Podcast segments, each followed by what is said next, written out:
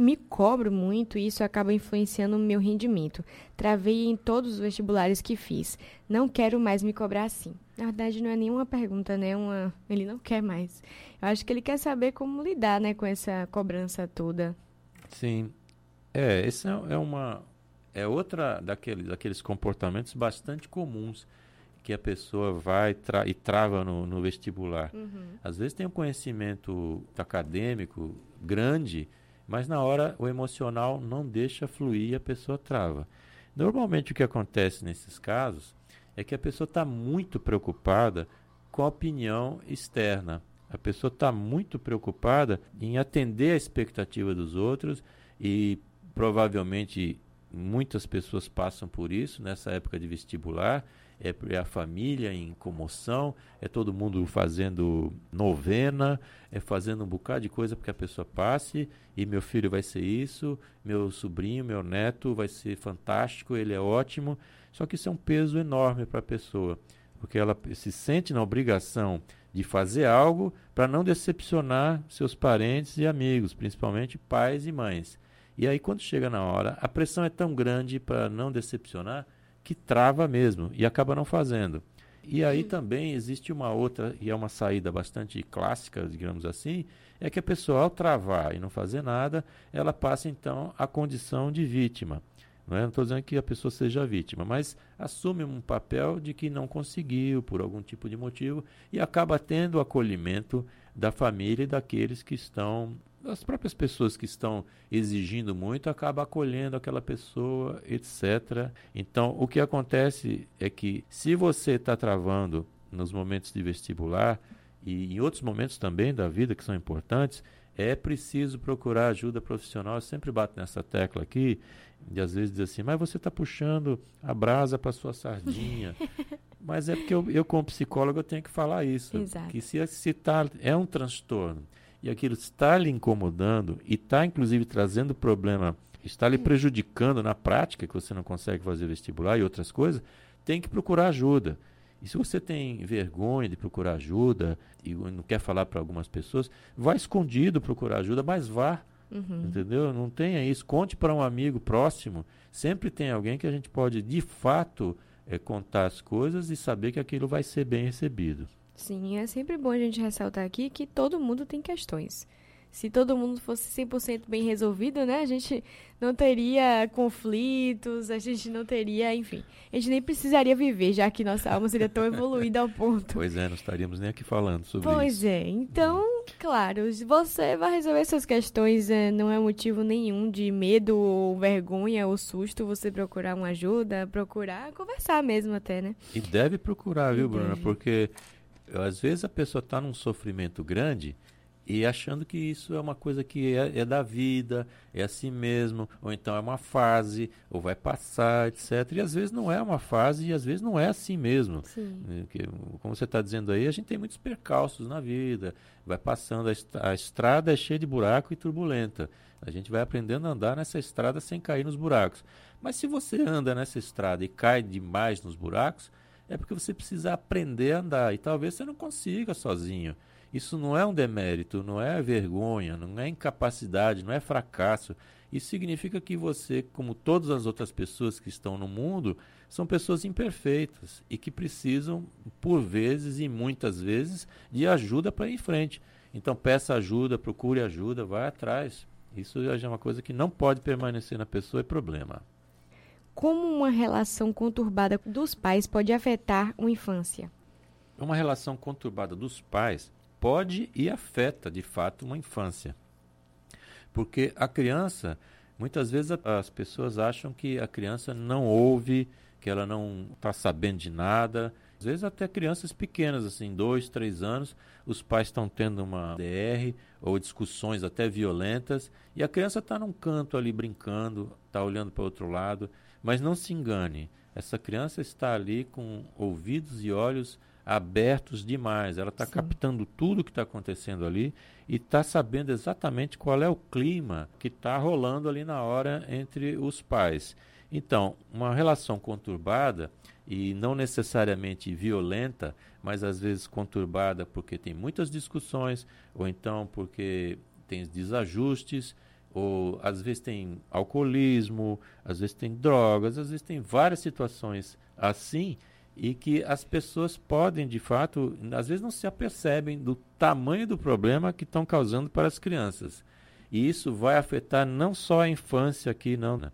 afeta a infância e vai ter repercussão na adolescência e na vida adulta, porque essa repercussão vai ser sentida e provavelmente uma relação conturbada dos pais pode até fazer com que você sinta dificuldade em ter relações afetivas, porque tem medo que as relações afetivas possam ser aí cópias e possam repetir aquelas coisas que aconteceram com seus pais.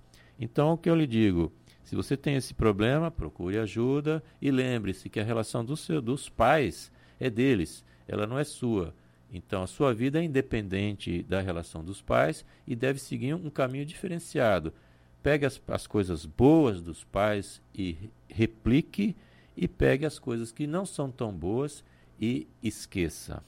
Quero morar fora do Brasil, mas minha mãe está doente e me sinto culpada de deixar ela aqui e acabar falecendo e eu perder a oportunidade de estar com ela. Minha família está me chamando de egoísta, mas a oportunidade que estou tendo agora não sei se vou ter mais. Essa é uma questão que a gente, lendo assim, não tem mais detalhes sobre isso.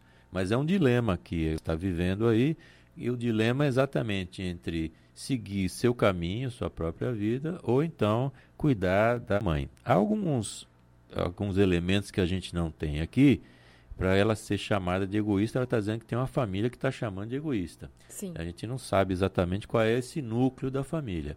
Mas se, por exemplo, ela tem irmãos, se essa mãe tem irmãs, ou seja, tem tias, tem outras pessoas que podem cuidar da mãe dela, é preciso saber onde é que está o egoísmo aí. Ou seja, se ela está querendo buscar seu próprio caminho, independentemente de ser egoísta ou não, mas visando melhorias na sua própria vida e que podem refletir em melhorias para a mãe, inclusive, ou se o egoísmo aí pode ser dos outros familiares, da família em si, que não está querendo assumir o cuidado com essa pessoa que já está doente, no caso a mãe, não quer assumir essa preocupação e cuidar dessa pessoa e acaba deixando a responsabilidade toda em cima da filha.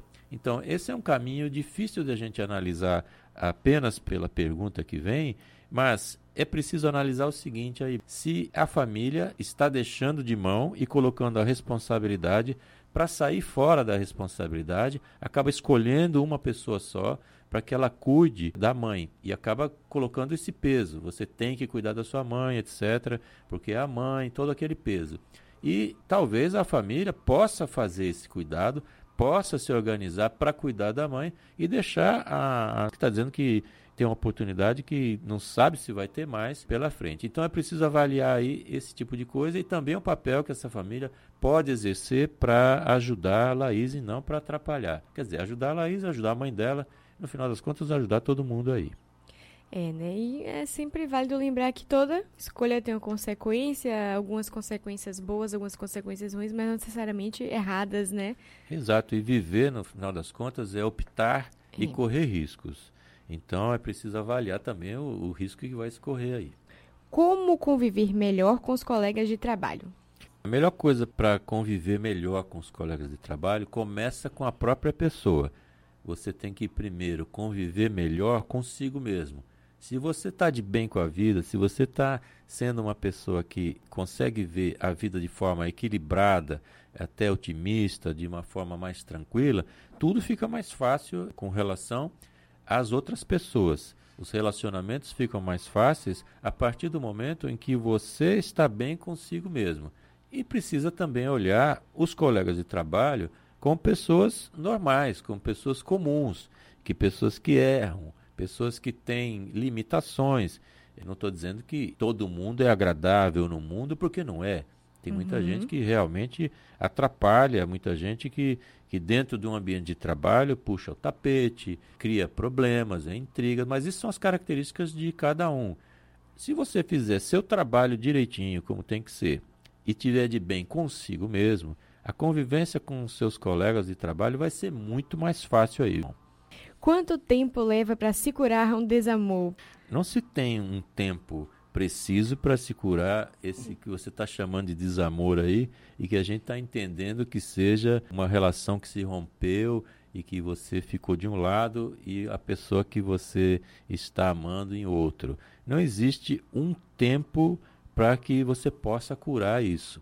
O que você pode fazer para auxiliar e para acelerar esse tempo é você não ter mais contato com a pessoa, não ficar correndo atrás da pessoa em redes sociais, é o que hoje se diz stalkear. Sim. Você fica correndo atrás, você fica olhando para saber como é que está a vida da outra pessoa, se ela arrumou outro companheiro, se ela já está feliz ou não.